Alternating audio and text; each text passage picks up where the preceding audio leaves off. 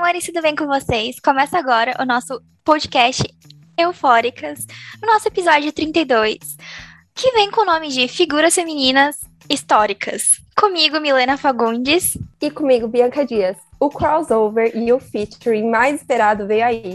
Hoje, nossos convidados especiais são a Gabi e a Cami do podcast é, Chá com História, que a gente ama, a gente sempre divulga para vocês. Vocês já ouviram nos episódios. E nós ficamos muito felizes por vocês terem topado esse convite. E assim, está declarado o chá com eufóricas ou eufóricas com história. Aí o pessoal pode escolher aí.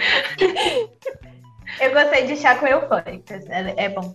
Ah, eu gostei eu também. Também gosto. Tem um negócio meio chá, assim, de briga, é, de gente papiar, Parece que a gente tá, assim, em Londres, nossa, outro nível, sabe?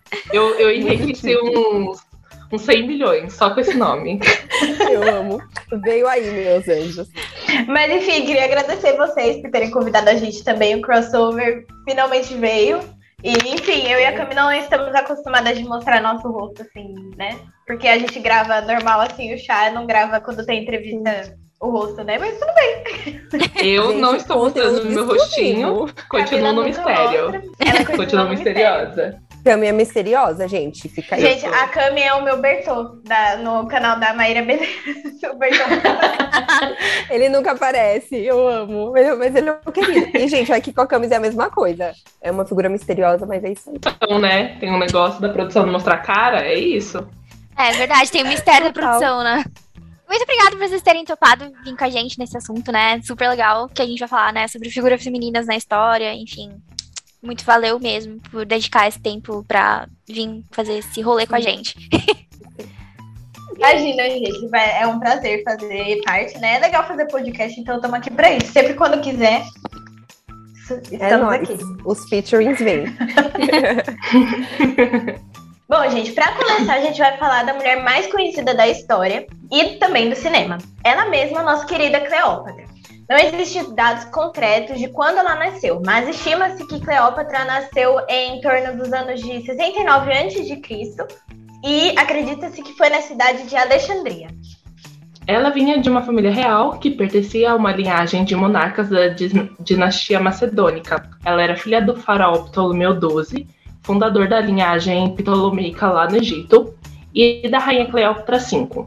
Seu pai serviu como general do famosíssimo Alexandre o Grande durante sua conquista do Egito. Rainha pode ser conhecida como uma grande sedutora e tal, mas ela é muito mais que isso. A mulher era muito inteligente e curiosa.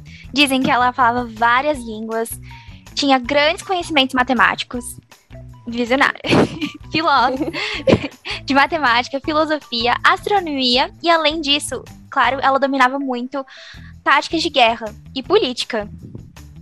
A Faraó governou. Inteligentíssima, deixamos aqui destacado. Ela faz o nome dela, né? A Faraó governou o Egito como corregente do pai, dos irmãos e, por fim, do filho. A primeira vez foi após a morte de seu pai, aos 17 anos, já que o seu irmão, Ptolomeu XIII, tinha entre 9 e 10 anos na época. A gata também comandou até o irmão ter idade de ascender ao trono. E quando isso aconteceu, os conselheiros de Ptolomeu é, fizeram uma manobra contra a Cleópatra, assim, falaram, não, hoje não, que foi obrigada a fugir para a Síria. Bom, a Cleo, porque a gente é íntima dela, com toda certeza, ela não se rendeu, viu? Ela já juntou um exército de mercenários e voltou no ano seguinte. Começou uma guerra civil em Peluso, fronteira oriental do Egito. Além disso, ele já enfrentava uma guerra contra o general Pompeu e posterior, posteriormente, né, contra o Júlio César. É aí que aparece o Júlio César. A Cleópatra buscou o apoio do Júlio César.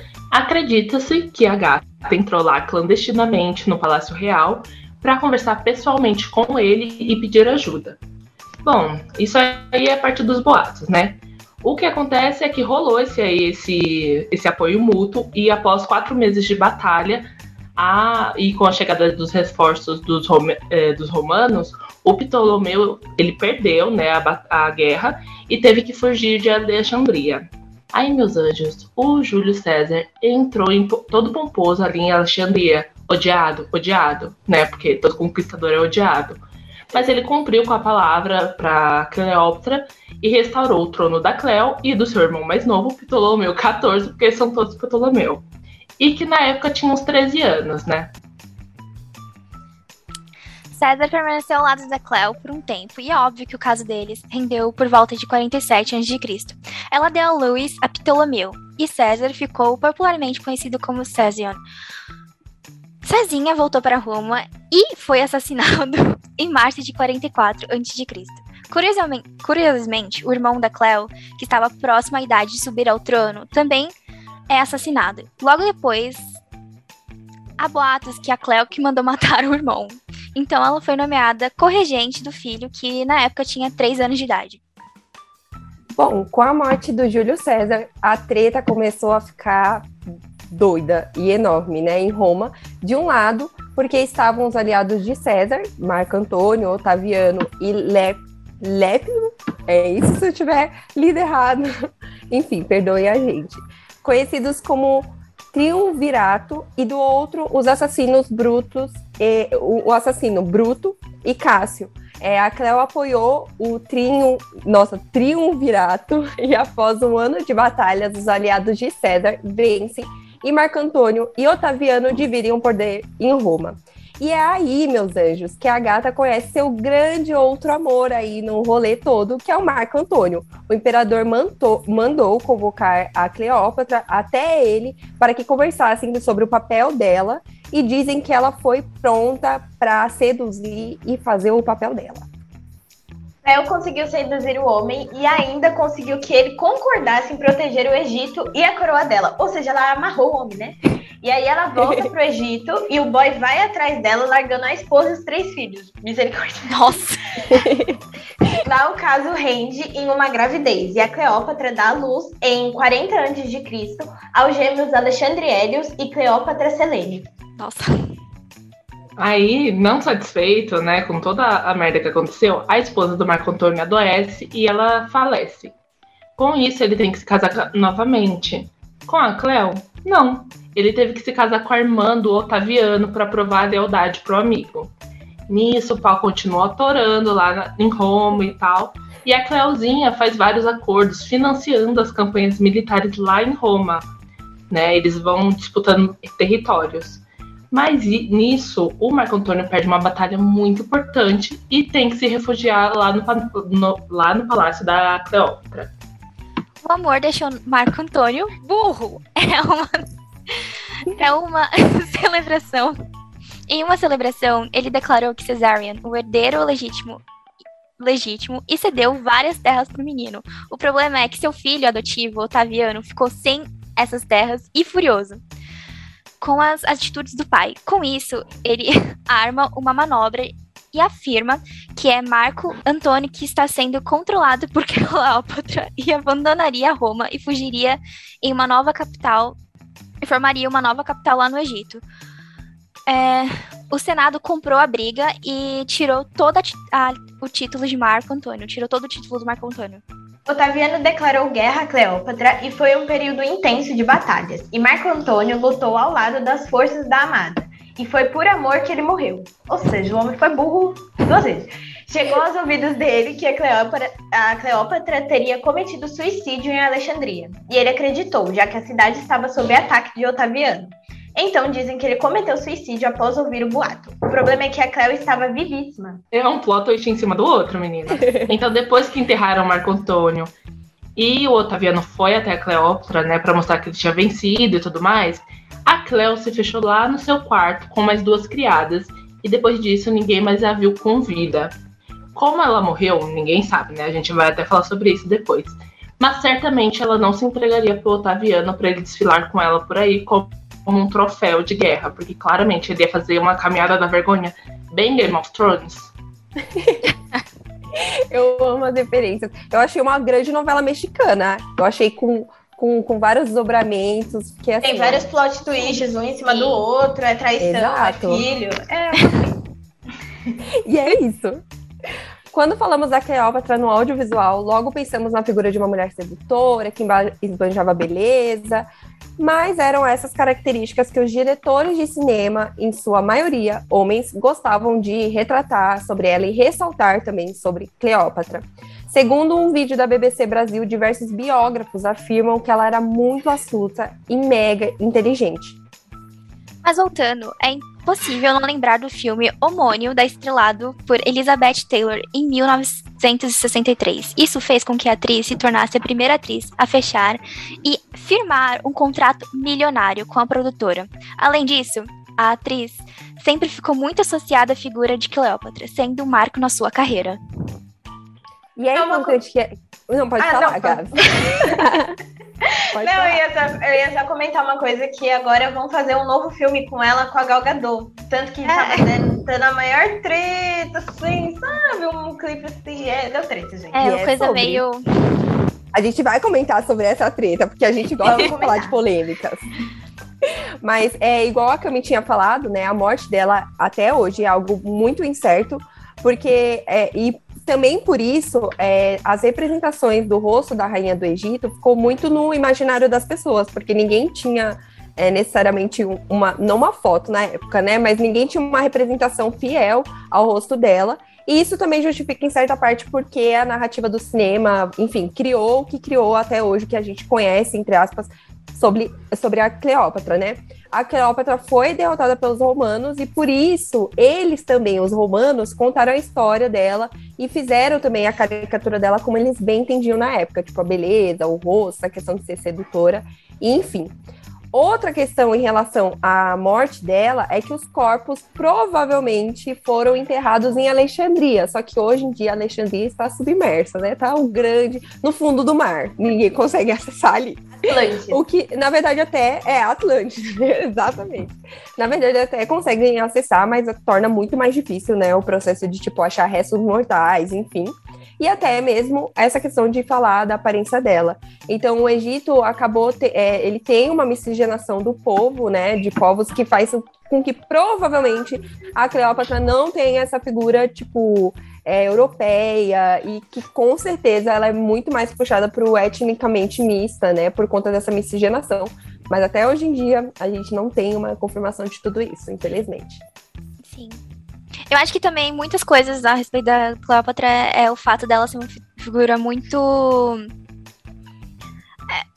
Sei como explicar, tipo. Sexualizada? Quando... Sim, também muito sexualizada, mas também uma figura muito misteriosa, assim, pro, pro, ar, ah, pro olhar do, das outras pessoas. Porque pensa, tipo, a gente não tem quase nenhuma representação de figura dela. É, o que a gente tem é bem pouco. E, e é uma mulher que com certeza fez grandes coisas na época que ela, que ela nasceu. Então, é uma coisa que fica no seu imaginário.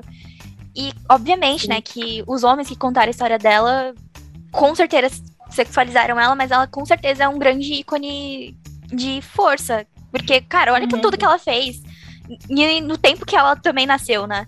Enfim, a gente tem que pensar muito sobre ela ser muito mais do que um roxinho, essa coisa de sexualização. Exato.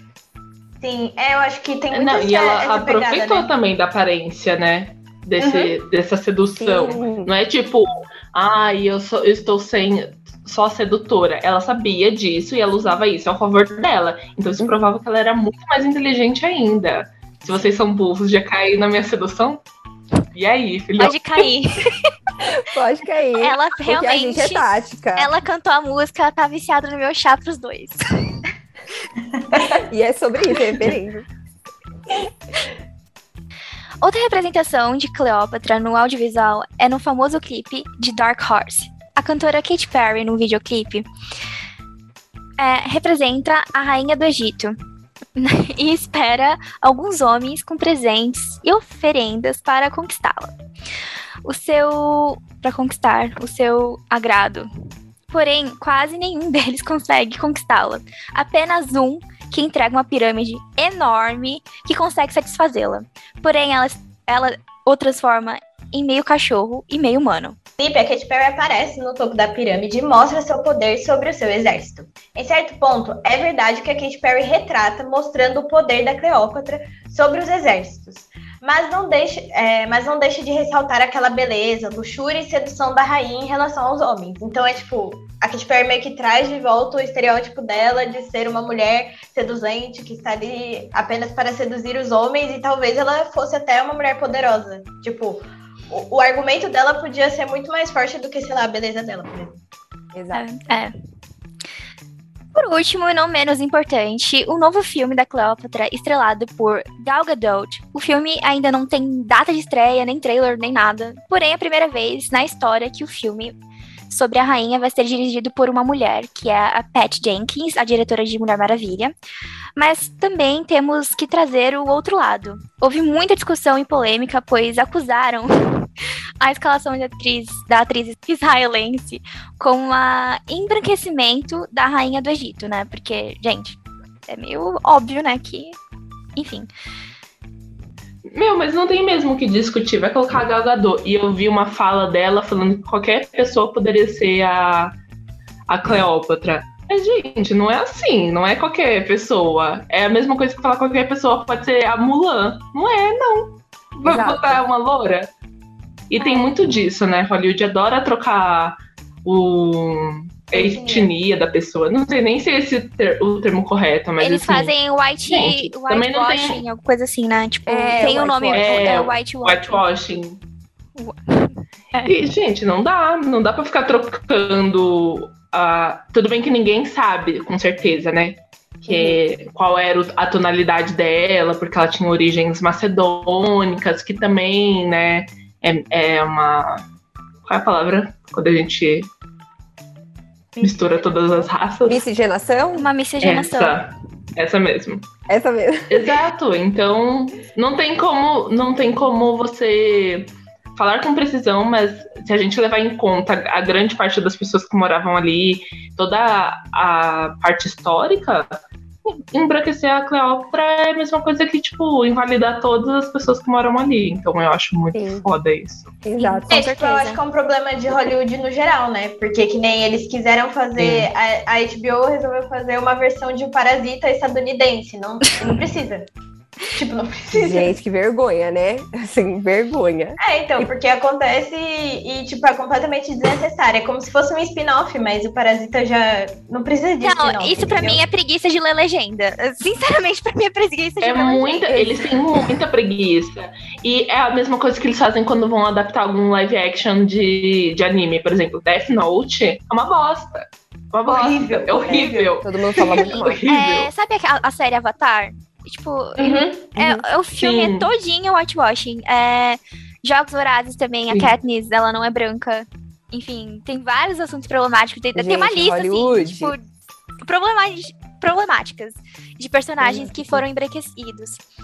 Uhum. E é realmente muito triste, né? Porque a gente tira o direito da, da, pessoa de mostrar. Por exemplo, a gente já tá falando de uma mulher que tem muitas controvérsias, muita coisa que Sim. não é de fato, e vai chegar lá, tipo, vamos botar uma branca assim para fazer o filme. Exato, é complicado. Não é muito isso. Ou quando eles colocam o, o branco, por exemplo, ele tá em outro filme, tipo, em outra civilização ali, em outro país. E aí colocam ele como se ele fosse o salvador, assim, o civilizado. E você fica, não! Exato. É muito isso. Mas o a único momento que eu vi isso é, acontecer meio que inverso, né? Você ter um livro que foi adaptado onde você não tem tanta diversidade, mas você tem na, no filme é o. Aquele Gabi que eu falei que tem o Big Burn. É, Ai, a é, sériezinha. Sombriossos. É alguma coisa ossos. Sombriossos. Sim. Sombriossos. Você não tinha tanta diversidade no livro e você tem na série.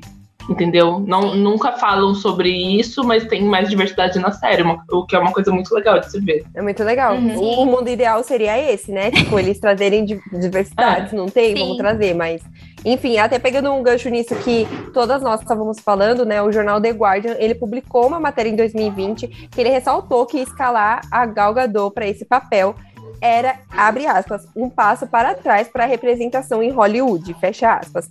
Entretanto, como a Cami também falou, a Gal Gadot, ela se pronunciou e era melhor ter ficado quieta, né?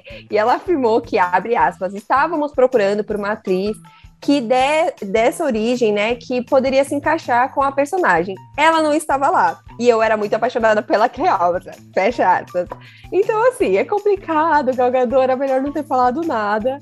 Mas eu acho que vai rolar, acabou que a, a produção não tem nada uhum. nem nada, mas eu acho que a Galgador vai continuar escalada para o papel de Cleópatra. É, eu, eu, te mando uma reportagem que tem, Bia, da BBC, falando sobre isso, né? O que, que é, tipo, a questão uhum. da miscigenação da Cleópatra e por que que estão colocando uma atriz branca para fazer e tudo mais. Aí deu até uma briga nos comentários, eu tava lendo lá, e você comentou um negócio agora. e eu lembrei de uma coisa. Acho que ano passado eles é, relançaram, tipo assim, é, mostraram quem ia ser o novo elenco de Elite, né? E aí falaram assim, nossa, só tem branco. Aí a justificativa das pessoas que estavam embaixo comentando, falando que, ah, mas é porque na Espanha não existe pessoa de outra cor que não seja branca. E eu fiquei. Gente. Gente, que mundo essa pessoa Amigos, vive? começa que já não são brancos. Vocês não são brancos. Vocês são de origem latina. já começa por aí. E uma, uma matéria também que eu vi é que a próxima malhação, antes de ser cancelada, seria a malhação que mais teria pessoas negras. Cara, eu vi isso também. Cancelaram. Cancelaram. Entendeu? Então, quando você tá avançando, você tem que voltar. É, é muito complicado isso. Sim. Meu. Que loucura. Bom, agora a gente vai falar sobre uma das heroínas mais adaptadas pela, pelo audiovisual e também pela mídia, que é a Joana Dark. A Joana nasceu na comuna de Dom Remy, não sei se eu falei certo, tá bom? Porque é uma região na Lorena, localizada na França. Não se sabe ao certo a data de nascimento dela, mas existe uma estimativa que talvez ela tenha nascido em 1412, pois em seu depoimento em 1431 ela confessou ter 19 anos mais ou menos. Ela não tinha certeza, ela falou assim: ah, eu tenho mais ou menos 19 anos. Então, é isso aí. É isso, né? Se ela falou, que sou eu para a idade dela. a infância e a adolescência da Joana foram marcadas por grandes guerras e conflitos, advindos da Guerra dos 100 Anos, que durou de 1337 a 1453, e ficou conhecida pelos conflitos entre os reinos franceses e ingleses pela conquista da França. Mas vocês devem estar se perguntando, quando foi que a Joana entrou na guerra? Joana tinha 13 anos, ela revelou ter ouvido vozes e visões pela primeira vez. A garota estava no jardim da sua casa e recebeu a visita de quem ela acredita ser o, ar... do o arcanjo São Miguel, a, a Santa Catarina de Alexandria e a Santa Margarida de Antioquia. E, a figura, e as figuras disseram a ela que ela deveria participar do exército francês e ajudar o rei Carlos VII na luta contra a Inglaterra. Com o tempo, esses episódios começaram a ficar cada vez mais claros e presentes na vida dela. Então, ela começou a acreditar de fato que a missão dela era lutar nessa guerra. Especialistas afirmam hoje que, na verdade, ela poderia ter sofrido né, de alguma condição médica, como esquizofrenia e ou até mesmo epilepsia. A verdade é que com isso ela conseguiu convencer o rei de participar da, é, da guerra e ser uma, da linha de, uma das linhas de frente do exército francês nas batalhas contra os ingleses. O fato importante é que antes dela sair para visitar o rei, ela cortou seu cabelo bem curto e vestiu como homem, bem Mulan. Camila vai ficar arrepiada agora. eu tô, eu tô. Bom, um dos maiores mistérios é como Joana conseguiu fazer com que o rei escutasse ela e colocasse tipo, ela à frente do exército. Alguns historiadores afirmam que ela acreditou na, que ele só acreditou nela quando ela chegou na sala do trono e reconheceu Carlos, mesmo com suas roupas tipo, mais simples. Ou seja, ela reconheceu que ele era um rei. Então, provavelmente, ela viu lá, tipo, uma, uma sala cheia de gente, falou assim: Você é o rei Carlos, eu preciso falar com você agora. É um sinal de Deus e eu posso provar. tá vendo? Só que divina, garoto. Eu, hein? A autorização demorou, mas chegou quando a Joana tinha uns 17 anos e com a liderança do exército. A garota ficou responsável por trazer o auge militar e vencer várias, ba várias batalhas. Mulan mesmo, né? Uma guerreira. Alguns historiadores afirmam que ela não esteve presente nas batalhas e outros dizem que sim. Então temos uma dualidade aí. O que importa é que ela assumiu seu posto e conseguiu fazer a França vencer vários conflitos. Girl power total. Vale ressaltar que, a, que corria boatos que a Joana era uma bruxa e o exército inglês não acreditava que as vitórias dos franceses adivinha de uma de uma garotinha, né? Porque eles tinham uma, uma justificativa religiosa. Para mim, eles só estavam com medo mesmo que a Joana chegou lá para matar todo mundo e ela tava certa.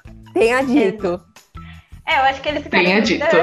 Ela, eles devem ter ficado em dúvida com o fato dela estar, tá, tipo, assumindo, sei lá, um exército gigante, sendo uma mulher e tudo mais. E aí, ai, ela é bruxa. Nossa, tá conseguindo vencer tudo, é bruxa. Ela, ela tá conseguindo fazer a revolução que a gente não conseguiu com 354 homens. Ela é bruxa. Ela é, bruxa. é a única, única justificativa que eles acharam na época. Bom, como diz não, é... Ai, desculpa, Cami, pode falar.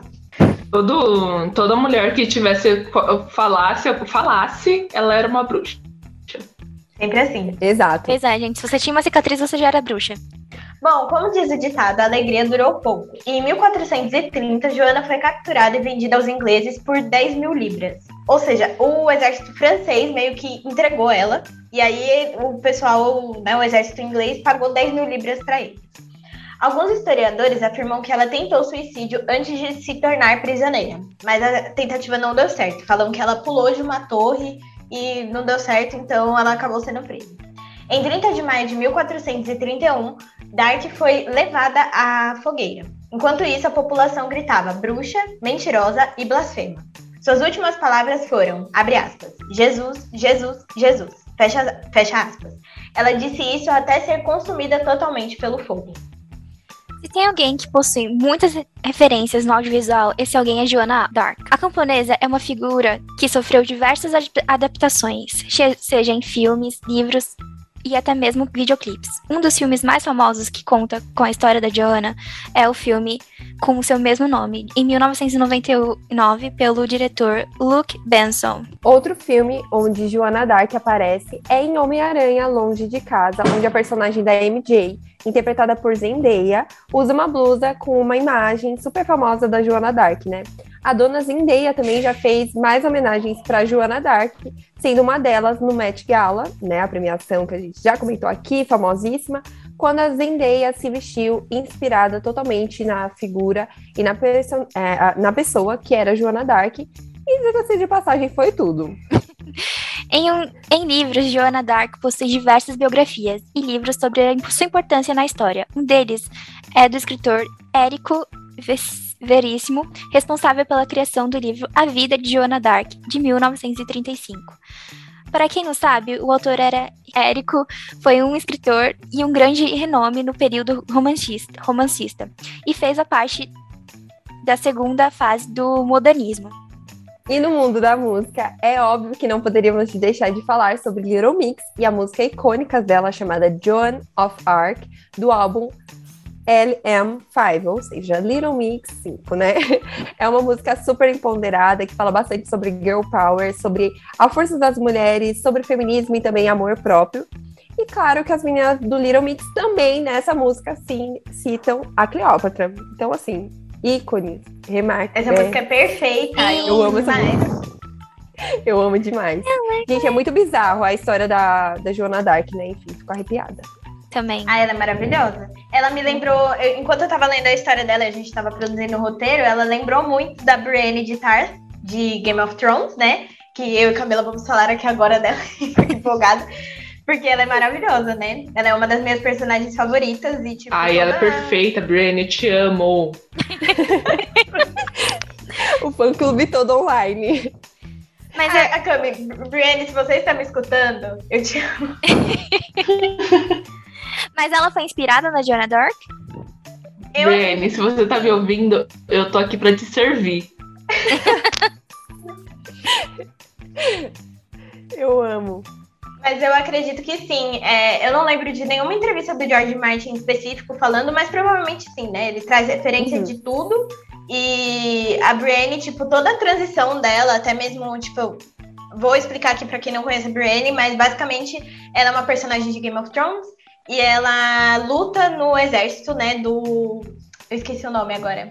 É Guarda Real Arco-Íris, que era do Randy Baratheon. Porém, né, depois que aconteceu várias coisas, ela acabou virando uma lutadora, tipo, solo, né?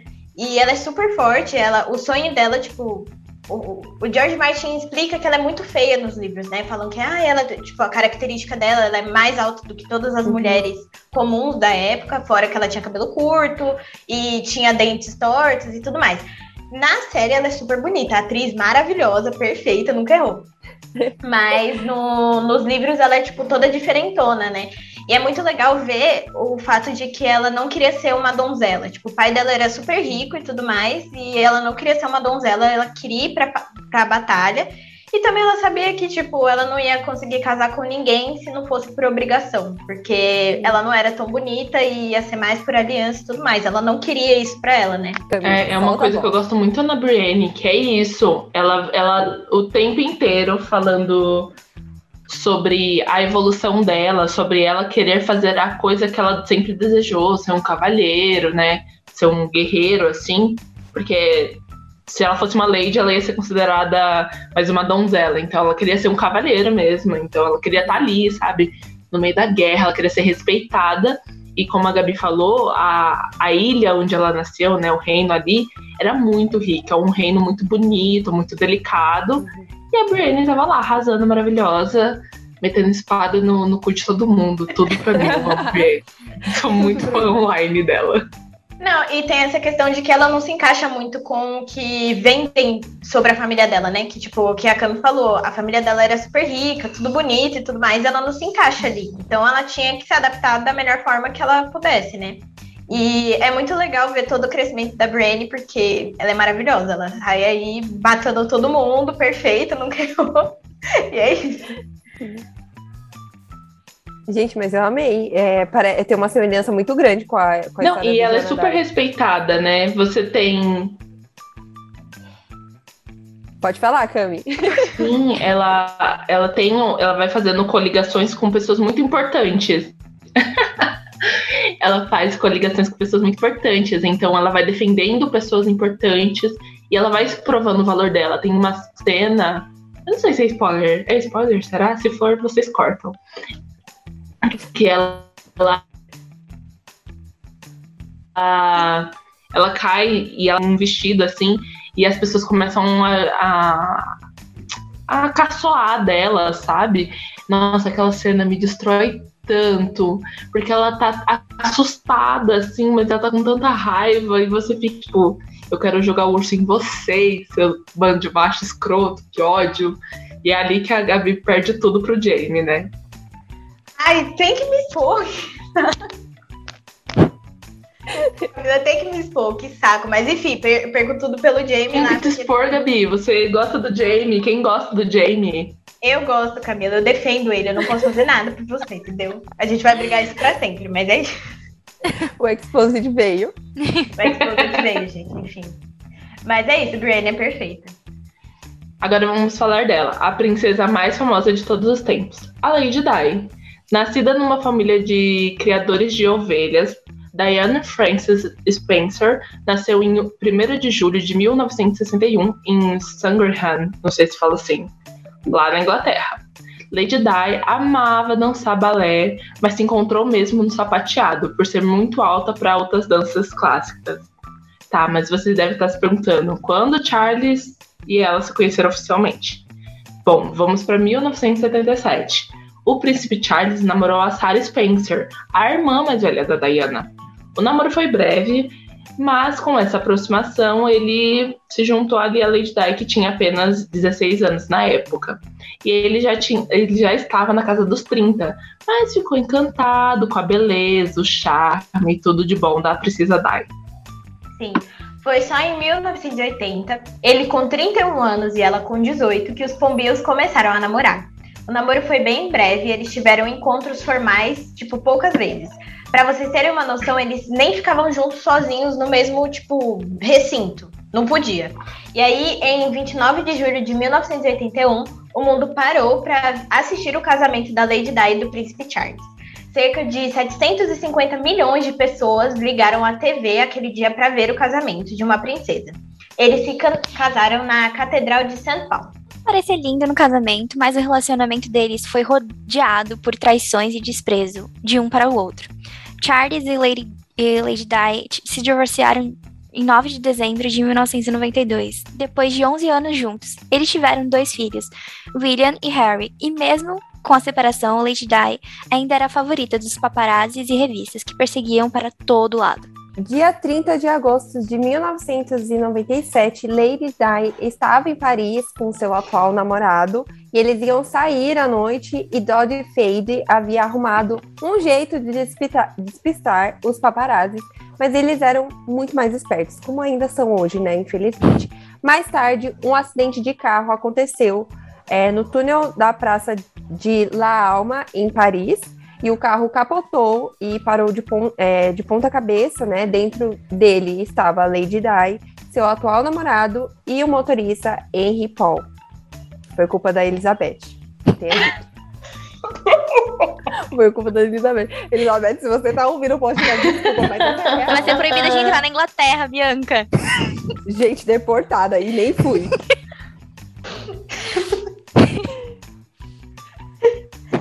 meu Deus. Já tá cancelada, já. É. Já foi bloqueada pela, pela rainha. Lady Di é uma figura muito representada dentro das peças audiovisuais. São livros, séries, documentários, moda, é, biografia. Até no TikTok essa mulher aparece, entendeu? A vida da princesa não passava despercebida e em 1981 já foi feito o primeiro especial na TV, pela ABC, sobre o casamento real intitulado Charles and Diana, a Royal Love Story. Um tempo depois, em 1980, 1982, a NBC lançou o filme The Royal Romance of Charles and Diana. E aí, menina, gastei todo o inglês aqui, né? Que a gente não tem. tá vendo, meus anjos? Bom, ainda falando sobre o audiovisual, em 1993, a NBC surge com um novo documentário chamado Diana, Her True Story que basicamente era uma biografia com fontes muito próximas da família real. E nem tudo são flores. Em 1996 foi lançado o filme Princess in Love, que falava sobre o possível caso que a Lady Di teve com seu instrutor de hipismo, o capitão James Hewitt. A primeira grande produção de hollywoodiana sobre a princesa Diana foi em 2013, o filme intitulado Diana. Falava um pouco sobre o romance e a vida pessoal e afetiva da princesa em, em seus últimos anos de vida, mas o filme flopou e nem chegou a, ser, a concorrer ao Oscar. A maior novidade está sendo um novo filme protagonizado pela atriz Christian Stewart, que representará a Lady Di no longa Spencer, com data de estreia marcada aqui no Brasil para novembro de 2021, né? Desse aninho aqui maravilhoso. Basicamente, o filme vai acompanhar apenas uma semana da vida de Diana, onde é o exato momento que ela decide se separar e terminar o seu relacionamento com o príncipe Charles para deixar, seu, para deixar de ser um membro da família né, real, né? Então, assim, é, vai ser babado o filme, eu tô ansiosa. Mais uma vez, a Elizabeth vai tremer, gente. Gente, eu imagino a Elizabeth assistindo The Crown. Eu imagino a Elizabeth assistindo The Crown assim, ó. Gente. Ela ouvindo eufóricas hoje, falando que é isso. Vou processar aquela, Bianca. E o pior é que eu acho que a Elizabeth lida bem com o The Crown, viu? E o problema é o Charles, aquele podre. Ah, não, mas o Charles é muito. A gente vai não, ver tudo deportada, a gente nunca vai entrar na Inglaterra, oh meu Deus. Não, então, é porque o Charles toda vez arruma briga por causa de The Crown. Que nem quando teve essa temporada nova que tava retratando quando ele tava relacionando ali com a Lady Di, aí ele fica, ai, ai, gente, pelo amor de Deus, ah, me poupe, garoto. Me poupe, todo mundo sabe, Charles, todo mundo sabe desses podres, só vocês que não, não acreditam. Ai, se traiu a mulher da casa dela, entendeu? Lá no casamento, levou a outra pro casamento e ainda quer falar alguma coisa. Não, Vocês não tem voz aqui, amizade vocês não, vocês não a história. Ele queria ainda forçar uma amizade. amizade entre as duas. Tipo assim, a Diana não era tonta pra saber que tava. Ei. Passo raiva. Ele é muito macho escroto, gente. Sério. Não, não, não tem como. E uma curiosidade legal do, do pôster de é. Spencer é que o vestido que a Kristen Stewart tá usando é da Chanel, né? E a Chanel tinha feito esse vestido só pra Lady Di, e aí não existe mais esse vestido e tal. E eles reconstruíram o vestido só pro filme, Gente, só pra passar na capa bonitinho. Então eu vou deixar pra vocês. Milhões. Eu faço pra Bia. Milhões. TikTok que explica. Milhões. Milhões, meus Milhões. anjos. E o pior é que o vestido, diga-se de passagem, é bonito. E a gente nem viu ele inteiro, mas a gente já deu, assim, no cartaz, né? Já tem um spoiler aí. Pois é, né? Já tem um spoiler. E tem um documentário de, dela que a gente usou, né? Vou fazer propaganda aqui do chá, porque a gente fez um especial do chá em família, que era com a família real. E tem um episódio especial pra Lady Di, então se vocês não souberem do que a gente tá Vamos falando. Vamos deixar direito, aqui na descrição do episódio. Deixamos na descrição do episódio. E aí, eu e a Cami, a gente estudou o documentário The Story of Diana, pra gente fazer o nosso, o nosso roteiro, né? E sem contar que já tiveram várias adaptações da história da Diana e pelo menos, sei lá, umas 12 atrizes já fizeram ela no cinema. Ou em séries, né? Então, ela Exato. tem um negócio muito grande, as pessoas gostam dela. Porque ela é um ícone, gente. A Elizabeth é um pode. O Charles pode se roer tanto, mas. Ela, ela é, é, muito um adorada. Ela, ela é um ícone. Eu acho que também. Tudo, né? Eu assisti The Crown, né? Aí uhum. eu acho que muito desse peso que ele tinha, esse rancinho que ele tinha da Diana, porque ela roubava muito a cena dele. E ele ficava, tipo. Muito. Quem é prazer essa sessão sou eu. Tipo, o que você tá fazendo? Sim, a gente até comenta isso. É, eu e a Gabi, a gente comentou no episódio, porque meu, ele era muito cobrado para ser adorado pelo pai, pelo povo, mas ele não tem carisma. Ele não tem carisma, ele é uma batata, assim, zero. É, não sabe lidar com as pessoas. E a Diana, tipo assim, do momento que ela entrava, mano, as pessoas olhavam para ela. Ela parecia que, tipo. É, é, a Beyoncé entra no, lugar, entendeu? Todo mundo olhava pra ela. Sim, exato. Mano, era muito foda.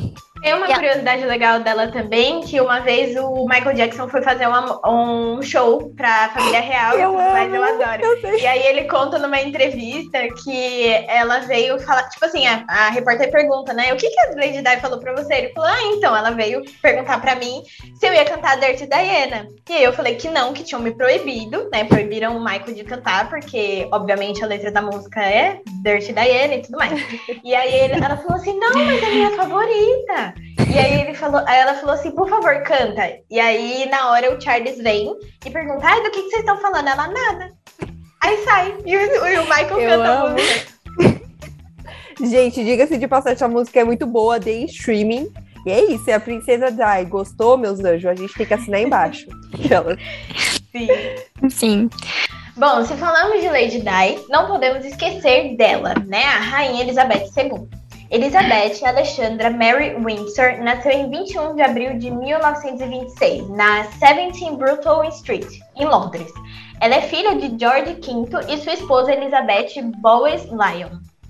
Betinha foi uma criança muito alegre, né? Porque a gente é íntima, chama assim já. Mas, segundo a sua família, ela era muito comportada e sensata, né? Então ela não era aquela criança espivetada que fazia malcriação. E durante a sua infância, ela foi chamada carinhosamente de Lilibet por seus familiares e posteriormente apenas por seu marido, né? Então só o Philip chamava ela assim até ele morrer, então, mas ninguém chama ela assim. Me deixa muito triste isso. Nossa. Eu fiquei mal. É, eu fiquei mal agora. Como ela aprendeu a dirigir em 1945, ela decidiu que podia atuar no serviço britânico e atuou como motorista mecânica durante os estágios finais da guerra. Afina, aliás, ela é a única pessoa que tem permissão para dirigir sem carteira de motorista. Olha o privilégio. Privilégio, não passou por CFC, não passou por todo o Detran reprovando. É Gente, isso. A humilhação. e se ela atropelar alguém? Tipo. Ela não é presa, ela não pode é. ser presa. Mas vocês, mas vocês sabiam que tem um babado de que o príncipe Philip, ele atuou pelo uma mãe e uma criança e, tipo, não rolou nada com ele, porque a família, tipo, real sim, deu um jeito de acobertar tudo.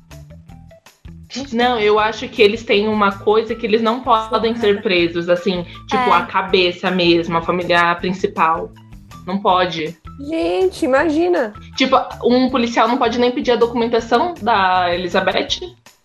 Ela passando no carro, ele, ai, deixa quieto, vai, filha, vai. É a rainha, entendeu? Ah, vai, a rainha, vai. Corre lá, doida. Vai, vai, finge que nem vi. Ai, eu Elizabeth jogando GTA e atropelando todo mundo em Londres. Mas ela dirige ainda? Ela é muito senhora pra dirigir, né? Nem deve ter mais visão. Dirige, ela ama dirigir. Gente, eu aqui falando que a Vera tem visão, gente. É, a gente Menina, ela tá melhor que eu. A, a família real já tá assim, ó, eufórica, o chá com história, não vão mais entrar no palácio. Eu, eu também não queria lugar sujo. não tomam banho, aquelas. Não, mas eu acho que ingleses tomam um pouquinho mais de banho em comparação, é, sei lá, francês. Aonde? Né? O Robert Pattinson, amiga, que não escovava os dentes, lavava o cabelo. É verdade. Agora... O Robert Pattinson às vezes parece que tá andando na rua, tem, tem um óleo assim saindo do cabelo dele correndo. Dá não, gente, um mas ele, ele deu entrevista recente falando que ele, ele começou a tomar banho e escovar os dentes ah, agora. Ah, finalmente. Pelo né? bullying, né? Só na raiva foi. Finalmente, né? Porque ninguém aguenta. Ele viu que o dente já começando a ficar podre, falou. Hum, tomar hum. banho. Gente, não é de carne, que, que, que cheiro de é esse? É ele. Sabe o que, que eu vi? Teve uma menina que tava contando que contou para um jornal que ela foi lá, tipo, ter relações sexuais, né? Transar com o Robert Pattinson. E aí disse que ele tinha, ele, tipo assim, cabelo sujíssimo, mas que o negócio dele tava limpíssimo. Aí a menina coisa. Graças a Deus, né? Ainda Já bem, não né? sífilis. O mínimo, né? É o mínimo, o mínimo. né? Não, aí uma menina Gente. pegou e falou assim: ele deve ter dado uma lavada rápido na pia e pronto. Ai, que nojo! Eu não desconfio e não descarto a possibilidade. Ai, ai, gente, mas assim, Robert Pattinson é lindo, mas eu ficaria meio com o pé atrás. Falta um banho. Só, é, eu só precisava um de duas horas e meia pra dar um banho dele de sal grosso com a ah, que boa, O negócio de esfregar com aquela bucha natural, sabe? Pra arrancar bem a sujeira. Ficar que boa, assim, na água, deixar um ai. pouco de, de molho, um pouco, né? Pra ver se sai. Graças a Deus, tem é que limpar esse homem. Bom, mas agora sim, mudando totalmente de assunto, vamos falar do casamento da Betinha, né? Literalmente de A pra Z. Mas quando ela completou 21 anos, seu noivado foi anunciado com o Philip, né? Que ela conheceu quando tinha 8 anos de idade e eles se casam em 20 de novembro de 1947 na famosa abadia de We... Nossa, peraí, gente, agora o inglês vai vir. Westminster. Westminster. Isso, tá certo. Westminster. É. Isso aí. Bom, a Elizabeth ela assumiu a coroa com apenas 25 anos em 6 de fevereiro de 1952, após o falecimento do pai dela. Sua cerimônia de coroação mesmo só foi em 2 de junho de 1953, 16 meses depois. Isso mostra até em The Crown, que ela fica, tipo, super revoltada e ela fala, gente, por que, que eu não posso assumir agora, né? Tipo, meu pai acabou de morrer, mas demorou um pouco. Enfim. É, o evento foi babado, durou quase três horas. Tinha 8.251 pessoas convidadas e entrou para a história sendo a primeira vez tipo, que passou alguma coisa da família real na TV. Só no Reino Unido teve 27 milhões de pessoas assistindo a cerimônia. E uma coisa engraçada é que quem teve a ideia de começar a gravar eventos e tudo mais foi o Philip. E ele pediu para ela, falou assim: ah, por que, que a gente não não grava seu evento e tudo mais, porque assim, vai popularizar, todo mundo vai gostar de você, né? E até que foi uma boa ideia. Porque hoje em dia a gente Não, foi uma ótima ideia, né? É, Homem à frente do seu tempo. Não posso ver um casamento real na TV que eu quero assistir. Que a gente tá com maratonando, que Up with the família real. É isso. Sim, menina. Bom, e falar, né, na Betinha é lembrar que ela tá em mil referências, assim na TV, cinema, filme, jogos, assim, a mulher aparece em todo canto. Deus é mais. A primeira série que podemos destacar é a aclamada The Crown, de 2016, feita pela Netflix. Inclusive, levou sete Emmys para casa, viu? O seriado acompanha a vida da Elisabetta, né, apelido carinhoso que a gente criou aqui, desde 1940 até os dias modernos tem de tudo nessa, nessa série, né? A treta, romance, política, rivalidade. Acho que faltou a cena da Elizabeth jogando os sapatos no Philip. Mas tá tem amor. Bem. Tem amor. Tem essa cena? Uhum. Tem. Icônico. Aliás, maravilhosa. Então não faltou nada. Retiro minha crítica. Inclusive, a série foi renovada para mais uma temporada. Vamos de fofoca real, porque agora é a Dayana se divorciando, hein? E é isso. Eu amo. Eu amo. Indo para esferas de filme, nós temos o intitulado A Rainha, de 2016, onde a atriz Ellen interpreta, interpreta a rainha da Inglaterra durante a época da morte da princesa Diana. E deixa aquela pitadinha de fogo que a rainha Elizabeth tem um dedo sujo na morte da Lady Di. Quem concorda, respira. Todo mundo. Todo mundo. olha. Rainha Elizabeth, entenda. A gente acha que é um não é tudo sua culpa, é um plano, assim, tem um negócio, entendeu? O príncipe Felipe tá, tá, tá com o um dedinho lá, a gente sabe. A gente só espera que um dia vocês. Não, vocês não vão confessar, mas enquanto isso a gente cria a teoria. E aí? Sim. Talvez alguém solte, tipo, lá de dentro, né? Porque sempre sim, tem alguém soltando alguma coisa e aí vou falar. Ah, Gente, então... já pensou que bombástico? Nossa, saiu uma pessoa, tipo assim, muito do meio, falar: olha, foi os dois e eu tenho provas. E aí tá um vídeo, uma ligação. Olha, vou matar ela, vamos. Ô, Cami, você que é uma pessoa especializada em teoria da conspiração, o que, que você acha? Eu amo. Exato, fala aí, Cami. Eu, eu acho muito que teve um negócio. Ela viu alguma coisa que ela não deveria, sabe? Ou a Betinha não estava gostando de como estava indo essa família. É um plano, certeza. Eu acredito muito que foi a Elizabeth que mandou matar. Sim, porque eu, eu gosto acho... dessa teoria. Na verdade, é porque eu sou apegada. Entendeu? Nem acho... tem comprovação, mas eu sou apegada. E eu acho também que. Eu acho que com a morte da Diana, é, se a Diana continuasse viva, tipo, o Charles, ele não ia, tipo. Sabe? Tinha aquele lance dele não. dele ser, tipo, aclamado e tal. E a Diana, Sim. mesmo fora da família real, ela ainda continuava sendo, tipo, nossa, princesa Diana. Eu acho que também Sim. pode ser por isso. Não, e como eles se separaram, na verdade, é, né? Porque é, ele saiu como traidor. Então Sim. foi uma coisa que revoltou muito. Ele tava traindo ela. Tipo assim, antes deles casarem, ele levou a amante no casamento. Gente, a amante no casamento, gente, pra mim é o auge. Entendeu? Da... Sim. É, a Lady Di, ela até fala no. Ela falou, acho que para uma reportagem que ela. Uma entrevista que ela deu, que quando ela entrou no casamento, ela não olhava pro Charles, ela olhava pra Camila, porque ela tinha certeza, tipo, ela falou assim, gente, o que, que essa mulher tá fazendo aqui? Porque não tem noção nenhuma. E tem gente que fala também que ele é, pediu ela em casamento no quintal da, da Camila. Tipo assim, ali, sabe? Porque foi ali numa festa, ele falou, vamos pedir aqui casamento e tudo mais. Vamos fazer um showzinho, uma cena sim, aqui. Gente. Sim. Tem um documentário que ela fala também, que é da entrevista dela, que, tipo, ela fala que era um casamento a três, né? Que, tipo, nunca teve uhum. espaço. Exato. Exato. Sim. Tipo, nunca teve um casamento é, entre os dois, né? Sempre foram três pessoas ali e ela, e ela tinha plena consciência de, gente, isso é bizarro. Gente. Ela tinha, e ela fala que o casal. Quando ela vai se separar, ela fala com a Camila que um momento ela estoura e ela vai conversar com ela. E ela fala que era um casamento muito cheio, não tinha espaço uhum. para três pessoas. É, até porque o casamento são duas pessoas, né? Tudo bom?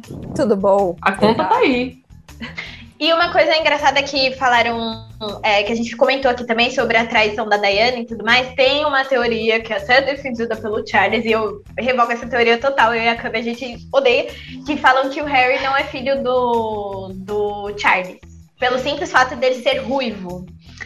E aí, gente, gente muita Como treta, assim. Sim, porque quando o Harry nasceu, o Charles virou pro, pro, pra Diana e falou assim: por que, que ele é ruivo? Tipo, do nada. Por que, que ele é ruim? Gente, vocês ele... olharam, tipo assim, a lista de, de ancestrais de vocês? Vocês são puramente brancos, tipo. Não, e a família dela, o, o Harry é a cara do pai da Diana. Sim. Sim. E ele também é dizem que ele cara. parece muito, tipo, uns ancestrais dele, tipo, os ancestrais deles, assim, sabe? Tipo. Uhum. Uhum. Fora que o Harry é muito parecido com o Philip também. Tipo, ele mais novo e tudo mais. É a cara, gente. Pra mim é a cara. Tem gente que fala Sim. que não, mas eu acho muito parecido. Enfim. É isso. Gente, família isso, é real, uma novela. Deixa eu ficar, deixa É, família real, né? A gente pôs fogo nela aqui, mas o que ela já pega fogo por si só. Eu quero muito, eu quero muito saber se eles vão fazer algum comunicado, vão dar umas reações aí na mídia quando sair Spencer, porque eu acho que vai ser, vai ser babado. E... Provavelmente Nossa, não. Será que não? Não. Não. Acho eu não, também né? acho que não. Eles babado. nunca se metem assim. Não, mas eles nunca falam. Nunca. Uhum. É, não vale a pena, até porque vai provar que eles se incomodam com a história uhum. e vai dar pano pra manga, entendeu? Mas eu acho que quando sair a próxima temporada falam. de The Crown, o Charles vai falar alguma coisa. Ah, ele vai abrir a boca. Ele sempre abre a boca pra falar merda, né? Porque é sempre assim. Ai, gente, não, sério. É por isso que o pai não gostava dele, entendeu? Ele só fazia merda.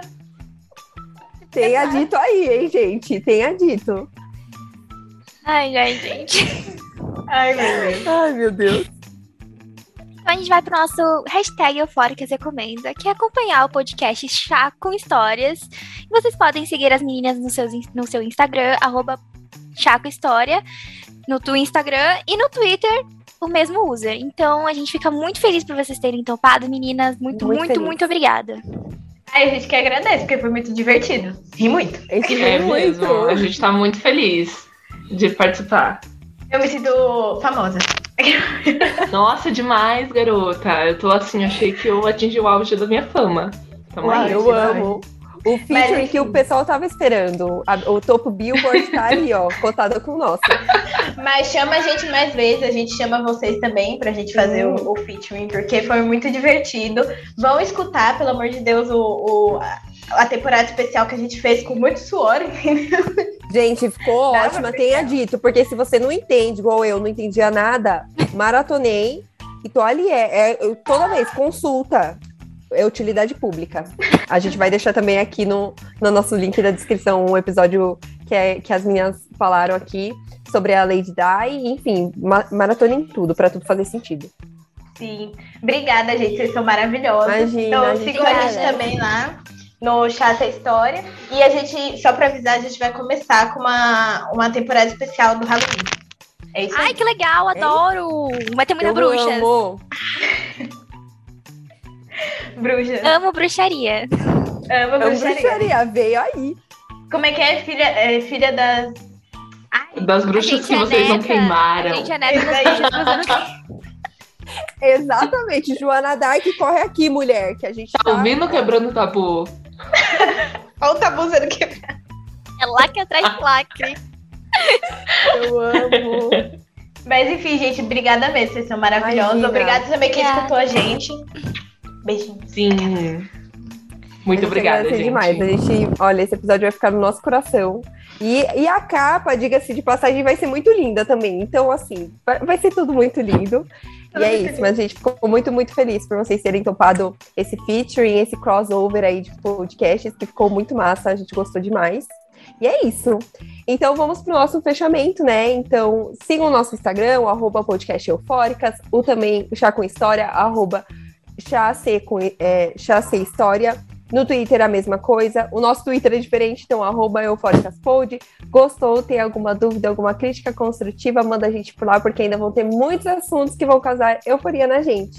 E é isso. E é isso, vamos para os créditos. Roteiro, Bianca Dias e Camila Rodrigues e Gabriela Henrique. Sonoplastia, Milena Fagundes, capa do episódio, Hailey Dias, Intro Labyrinth e Still Don't Know My Name. E é isso, até a próxima, meus amores. Tchau. Tchau. Hey.